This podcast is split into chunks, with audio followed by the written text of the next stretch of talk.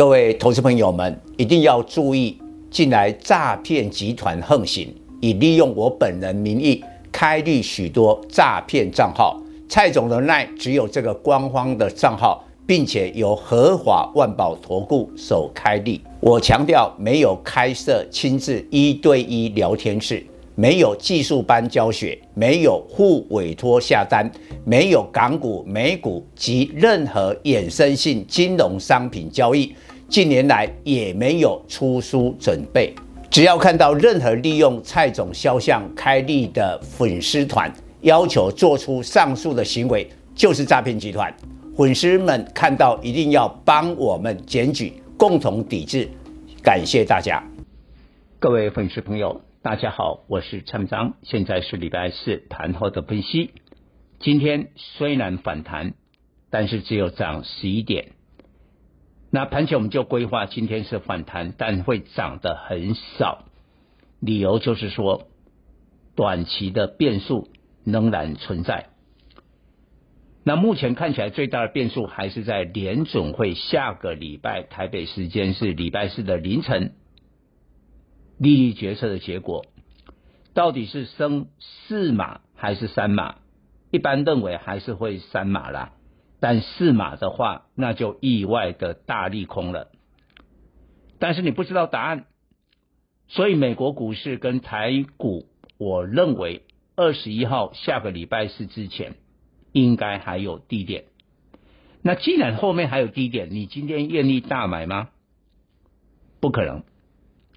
所以我们看到外资今天依旧是一个卖超，昨天卖超可以理解，因为美国八月 CPI 的风暴，但今天又卖，卖了五十几亿，表示外资对盘势相当的谨慎。那有没有还有利空？那请大家特别注意，美国全国铁路工会会不会罢工？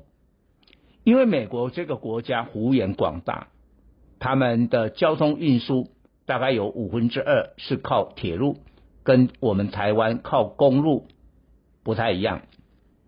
那假如罢工成立的话，一定会重创美国的经济，这个美国股市会莫名其妙突然大跌。但会不会罢工不知道，呃，明天礼拜五将会获得答案。也许外资是看到这个可能的黑天鹅，所以今天卖超了台股。那基本上我认为，即便美国铁路工会罢工，影响的当然是美国股市，跟台湾没那么直接。顶多就说啊，你看到美国股市大跌，然后会牵动台股，顶多这种的心理的反应。但是呢，因为后面短期内可能还有一个低点，我希望能守住九月七号。一四三九七，守住这个位置，但是因为后面还有一个低点，所以你看到今天台积电意外的贴息了。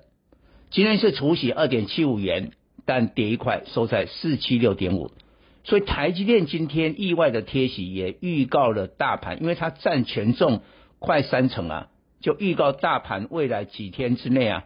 不见得是明天礼拜五啦，但未来几天可能还有一个低点，这很重要。所以呢，最近涨多的短线涨多的股票都都跌了。IC 设计的像威盛啦啊，然后我们看到了传产的爱迪亚啦啊，有一些的汽车零组件呐、生技的合一啦等等啊，都下来了。但是换了另外一批的股票在表现。我认为短期之内，像 IPC 这个工业电脑应该是 OK 的。啊，今天振华电表现不错，瓶盖股今天易晶光也相对的强劲，因为 iPhone 十四卖得很好，追加两千万只。但最亮眼的是在船产，我觉得中国有可能会塑造二十大的行情，二十大是十月十六，大概还有一个月。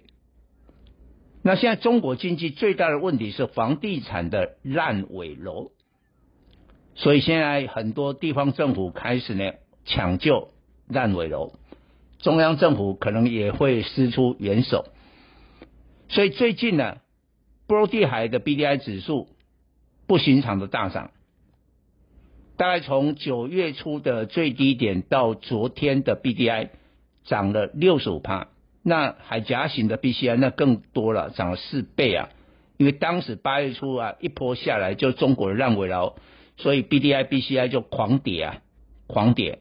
那你现在房地产要烂尾了要复工，你就要建立铁矿砂的部位嘛，因为去生产一些钢铁嘛，所以这种情况值得注意。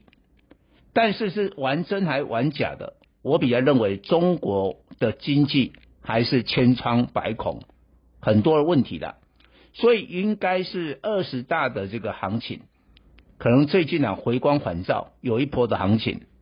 那当然牵动的就是像再送这个铁矿砂的散装轮，所以今天散装轮的股票都是大涨。但这一次我比较慎重哦，并不是那么鼓励呢，各位马上跳进去追高。看清楚了这个局势，确定了中国是说到做到，抢救乱尾楼。因为过去这段时间它也是犹豫不决、摇摆不定了，下定决心有真正的大的动作的时候，这些股票才会涨真的。以上报告。本公司与所推荐分析之个别有价证券无不当之财务利益关系。本节目资料仅供参考，投资人应独立判断、审慎评估并自负投资风险。